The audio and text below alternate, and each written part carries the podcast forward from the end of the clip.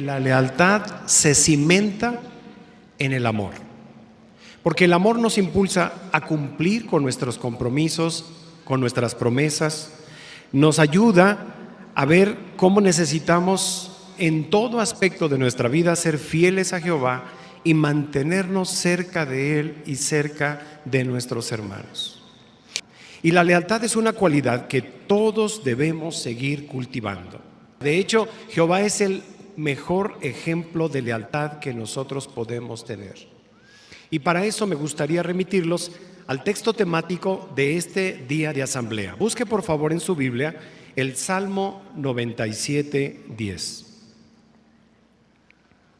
Busquemos por favor en la Biblia el Salmo 97, 10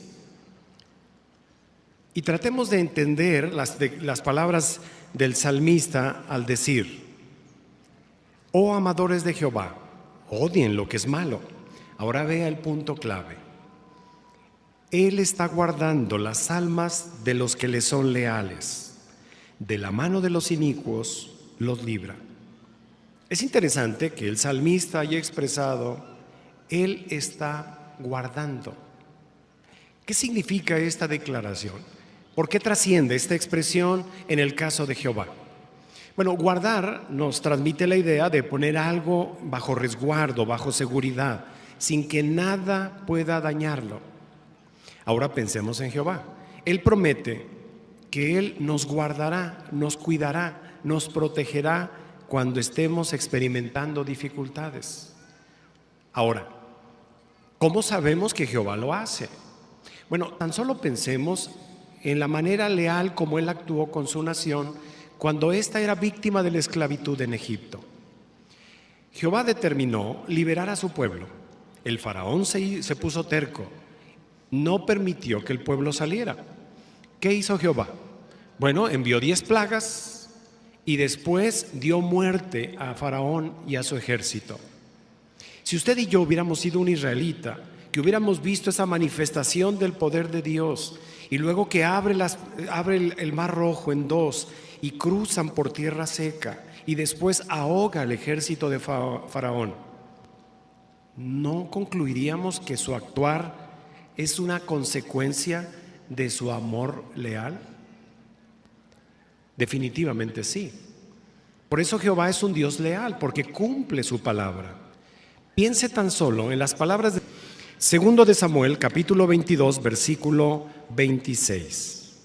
Dice, con alguien leal, tú actuarás en lealtad. Mire, y tratemos de imaginarnos lo que David trata de expresar con esta declaración. Con alguien leal, tú actuarás en lealtad. En otras palabras, David confiaba en que Jehová Dios sabría distinguir a los que le son leales, es decir, los trataría de manera especial. Es como si Jehová observara a una gran multitud de personas y entonces buscara al leal, lo tomara, lo sacara y lo tratara de un modo especial. Eso fue lo que sintió David. Él se sostuvo porque reconocía que Jehová era quien le daba las fuerzas para poder aguantar. Bueno, con el ejemplo del pueblo de Israel que salió de Egipto, con el ejemplo de David que fue librado de situaciones adversas, la palabra de Dios entonces nos garantiza, si usted y yo somos leales a Jehová, Él nos tratará con lealtad, sin importar los problemas, sin importar las dificultades que estemos enfrentando en este mundo desleal.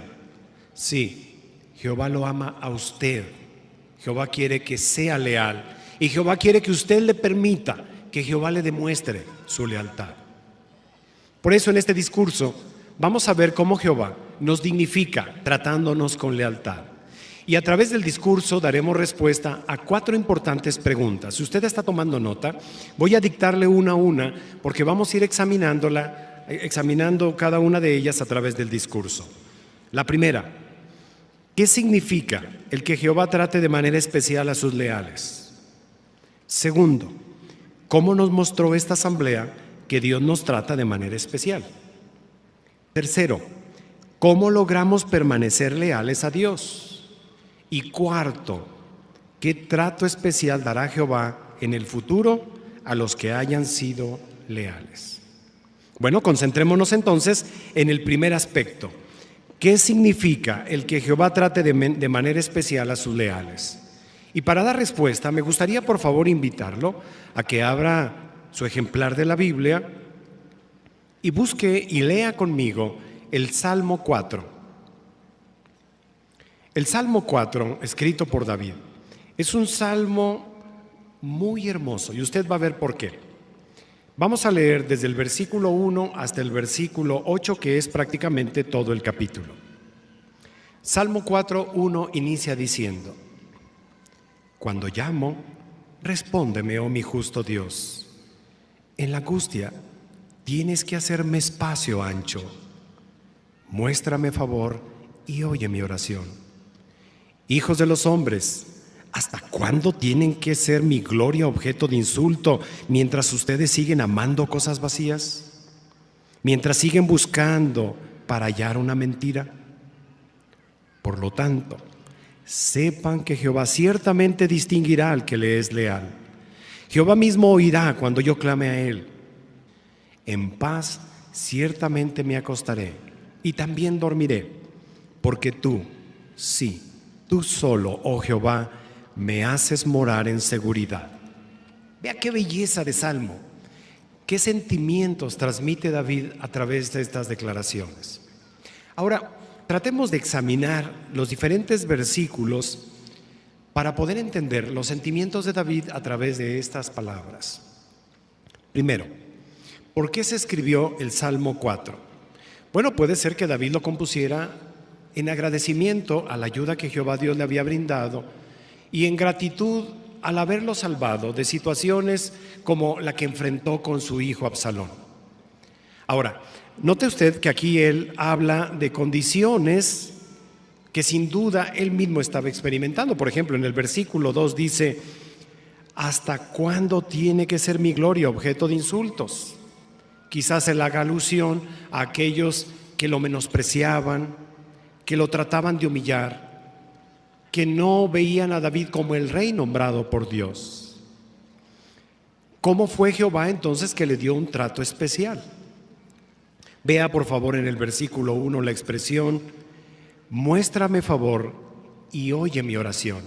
Sí, David tenía la seguridad de que Jehová Dios escuchaba sus oraciones. Ahora vaya por favor al versículo 3. En el versículo 3 él dijo, sepan que Jehová ciertamente distinguirá al que le es leal. En otras palabras, sepan que Jehová trata con bondad, trata de manera especial a todo aquel que es leal. Y David estaba seguro de que Jehová sabría distinguir al leal, así como cuando alguien busca específicamente a algo o a alguien para dignificarlo. De esa manera es como Jehová Dios estaba actuando. Y es interesante que este salmo, particularmente este versículo, se le conozca como la oración vespertina de confianza. Sí, David tenía plena seguridad de la ayuda y la protección de Jehová. Ahora vayamos por favor a la parte B del versículo 6. Ahí dice, alza tu, la luz de tu rostro sobre nosotros, oh Jehová. Quien disfruta de la luz de Jehová, en otras palabras, de su aprobación, solo son aquellos que son leales. Y luego en los versículos 7 y 8 habla de condiciones que regocijan el corazón. Por ejemplo, habla de un corazón con regocijo. Y luego en el versículo 8 habla de que la persona moraría en seguridad, se acostaría en paz, dormiría en paz. Sí, no es cierto que a veces llegamos tan cansados que nos vamos a dormir, hacemos nuestra oración y nos dejamos de preocupar. ¿Quién nos cuida? ¿Quién nos protege? Es Jehová.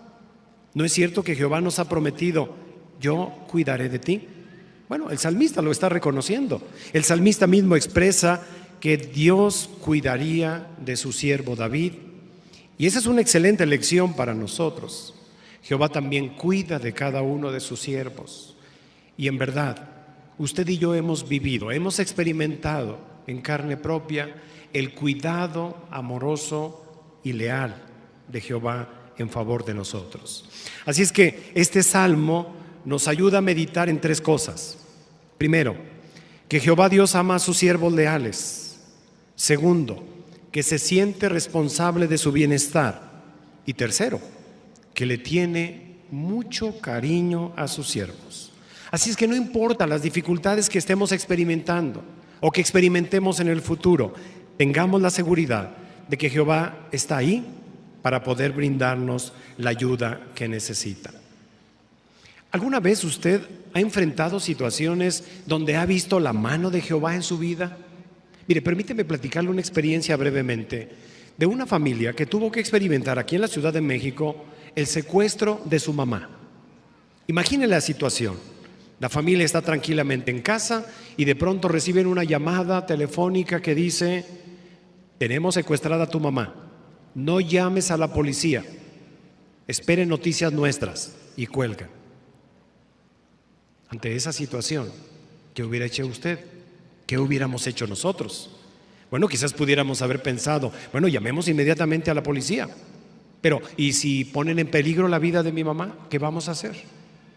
Bueno, los hermanos reconocen que fue una situación dura, oraron a Jehová, pidieron su dirección y entonces comenzaron a recibir el apoyo de la congregación, decidieron esperar, les pidieron un rescate, ellos pidieron una prueba de vida, de que su mamá estaba viva y efectivamente ella estaba viva. Pero la familia, en ese inter en que estaba la negociación con los secuestradores, reconocen que lo que les ayudó a mantener su estabilidad emocional fue orar a Jehová. Pidieron su bendición, su dirección, y Jehová les dio la paz que necesitaban. No dejaron de asistir a las reuniones, leían la Biblia, las publicaciones, se mantuvieron ocupados en la predicación. 15 días tardó ese periodo en la negociación. Finalmente, su mamá fue puesta en libertad. Había estado en un cuartito pequeño, encadenada a sus pies, eh, encadenada a un baño y ella tenía una cadena en los pies. Pero ya afuera se le preguntó a la mamá, ¿cómo fue que pudo soportar esa situación? Y fíjese, las palabras de la mamá hablando de la situación que estaba viviendo. Dijo ella, en ningún momento perdí la calma, me mantuve tranquila, oré a Jehová y le pedí su bendición. Mientras estaba encadenada, cantaba los cánticos del reino, repasaba los textos que me sabía, lo decía en voz alta, me imaginaba en la reunión, levantaba la mano y ofrecía mis comentarios, me imaginaba predicándole a una persona en el territorio. Dice, todo eso me ayudó a poder mantener mi integridad. Lección para nosotros. Jehová desea ayudarnos pero Jehová espera que seamos leales. Si aprendemos a depender de, Él, como lo hizo esta familia que finalmente trajeron a casa a su mamá, nos nos ayuda a entender que Jehová Dios responde las oraciones de aquellos que le son leales. Sí, Jehová nunca abandona a aquellos que le sirven lealmente. Bueno, y hablamos entonces del primer aspecto. Vamos al segundo. ¿Cómo nos mostró esta asamblea que Dios nos trata de manera especial. Tan solo piense en tres formas como Jehová nos ha tratado de manera especial en esta asamblea. Primero, Jehová no está ajeno a las pruebas que usted y yo experimentamos. Jehová sabe lo que usted está viviendo en casa, los problemas emocionales que está experimentando, los problemas económicos que está viviendo, sus problemas de salud. Él los conoce perfectamente. Pero esta asamblea, Jehová nos ha dado consuelo y nos ha dicho cómo podemos ir sobrellevando los problemas. Nos ha dado instrucción, corrección, recomendaciones, que si las aplicamos en nuestra vida, podremos mantener nuestra lealtad. Y la tercera manera es que Jehová nos anima y nos ayuda para que sigamos siendo personas leales. Sorprendente, Jehová no se cansa de sorprendernos y gracias Jehová por no cansarte de sorprendernos y de siempre mantenernos dentro de tu pueblo protegidos, cuidados y bien alimentados. Ahora abordemos la tercera pregunta. ¿Cómo lograremos permanecer leales a Dios? Fíjese bien en la pregunta y es muy interesante. ¿Cómo lograremos ser leales? Esto quiere decir que no es fácil, que es un desafío ser personas leales. ¿Y sabe usted la razón principal? Mire, vivimos en un mundo dominado por Satanás. ¿Y quién es Satanás? El mayor desleal de todos. Él se ha interesado en hacer que otros también se hagan desleales. Y tuvo un éxito tremendo con algunas criaturas en los cielos, que ahora son demonios. Satanás y sus demonios ahora han estado empeñados en que usted y yo quebrantemos nuestra lealtad. Pero los ataques de Satanás no son al aire. No, Satanás es muy astuto. Sus ataques son bien organizados, bien planeados. Y es que Satanás cuando se propone algo, se traza una meta. ¿Y sabe usted cuál es el objetivo principal del diablo? Arrebatarle a usted y a mí nuestra lealtad a Jehová. Sí, Él quiere que pongamos en segundo término a Jehová y nos unamos a Él en la rebelión de los desleales. Y Satanás se vale de muchos medios. Mire, uno de los, que, los medios que Satanás está utilizando en este tiempo son los gobiernos políticos. Él se vale de los gobiernos políticos para causar hostilidad al pueblo de Dios. Y si, si no, usted ha ido a las noticias de JW con lo que están viviendo nuestros hermanos en Rusia, en Corea del Sur, en Eritrea, donde ellos se han empeñado en prohibir que los testigos de Jehová sirvamos a Él libremente. También de forma directa utiliza familiares nuestros para que nos alejen de la verdad.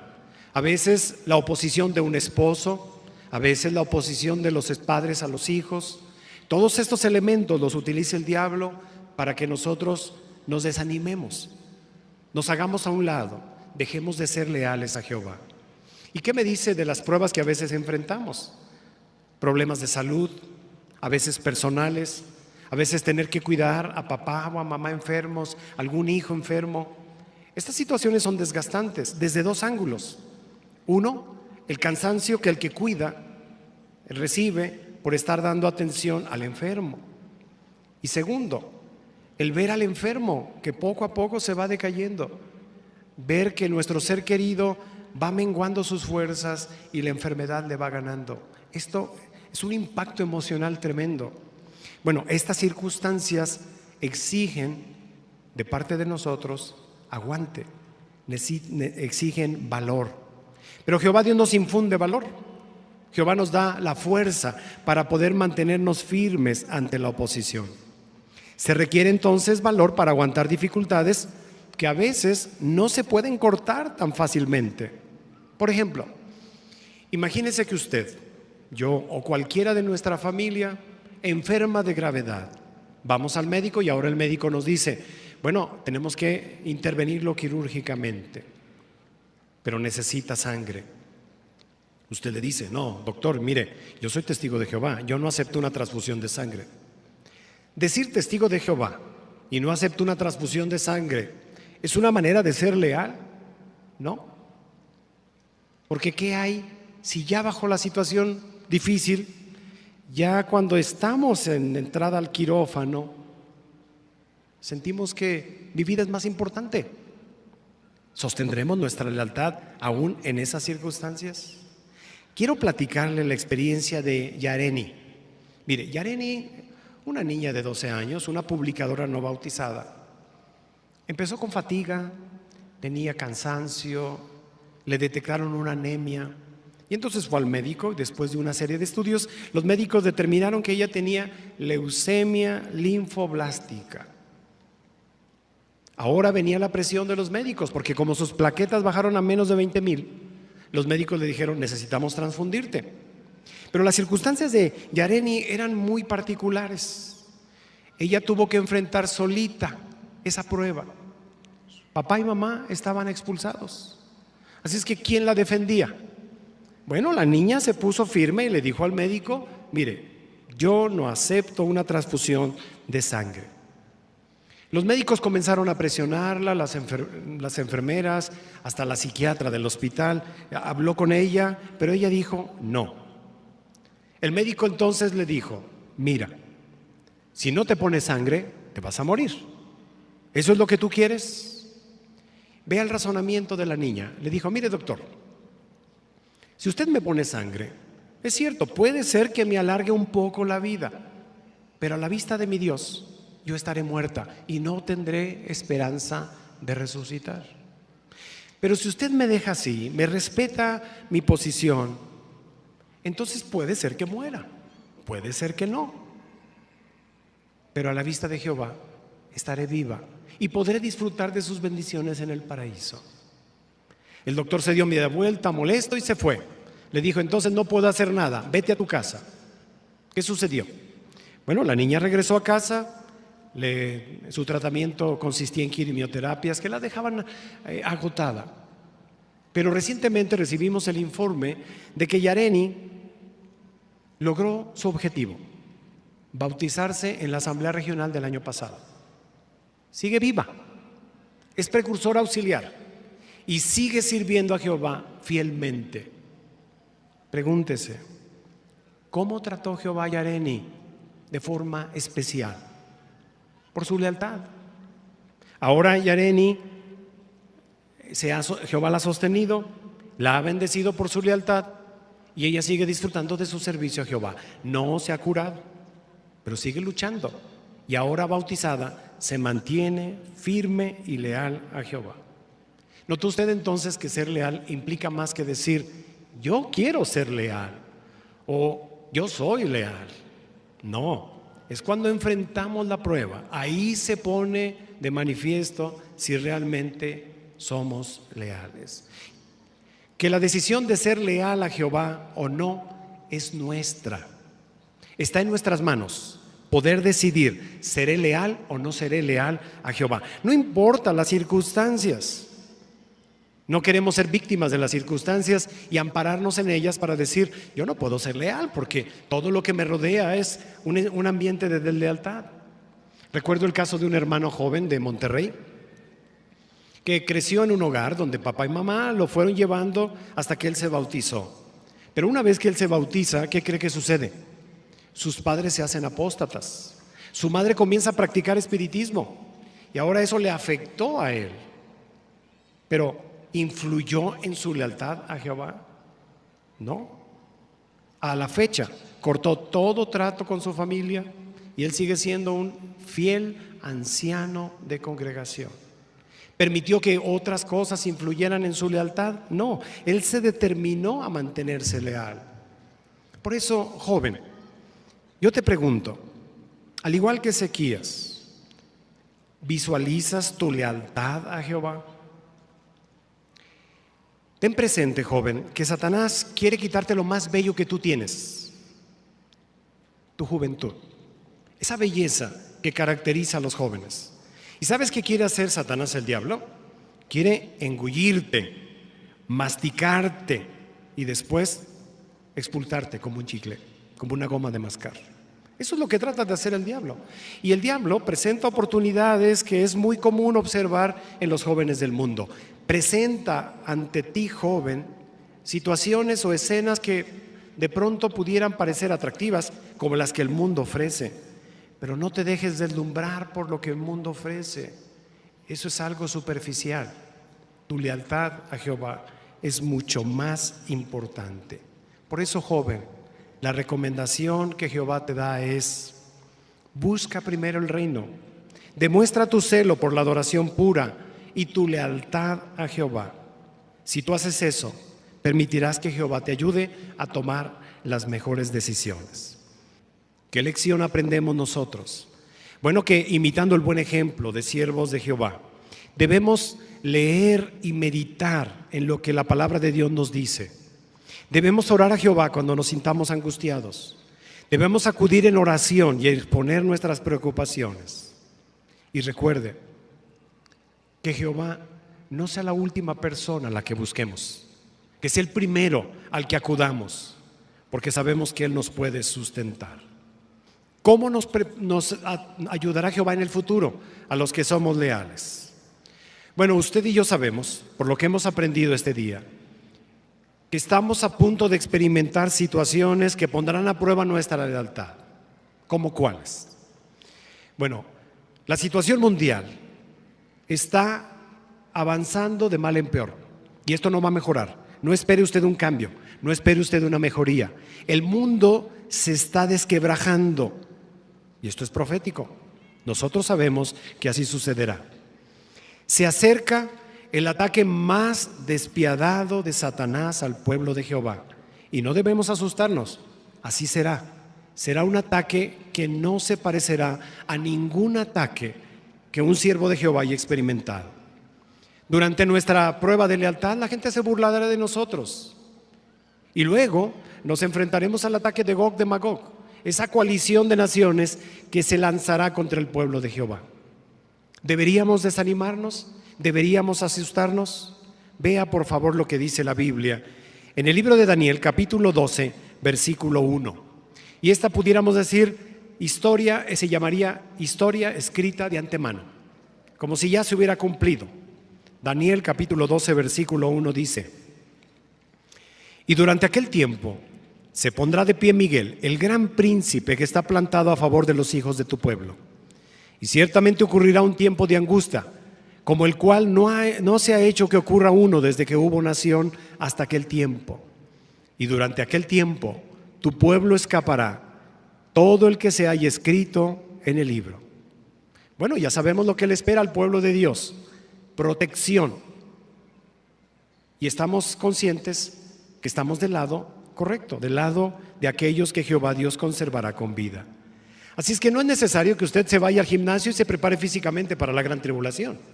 No es necesario que usted construya un refugio para protegerse, que vaya al supermercado y compre muchos víveres para la gran tribulación. No, esa no es la protección. La preparación viene de forma espiritual. Porque usted y yo no tenemos que pelear.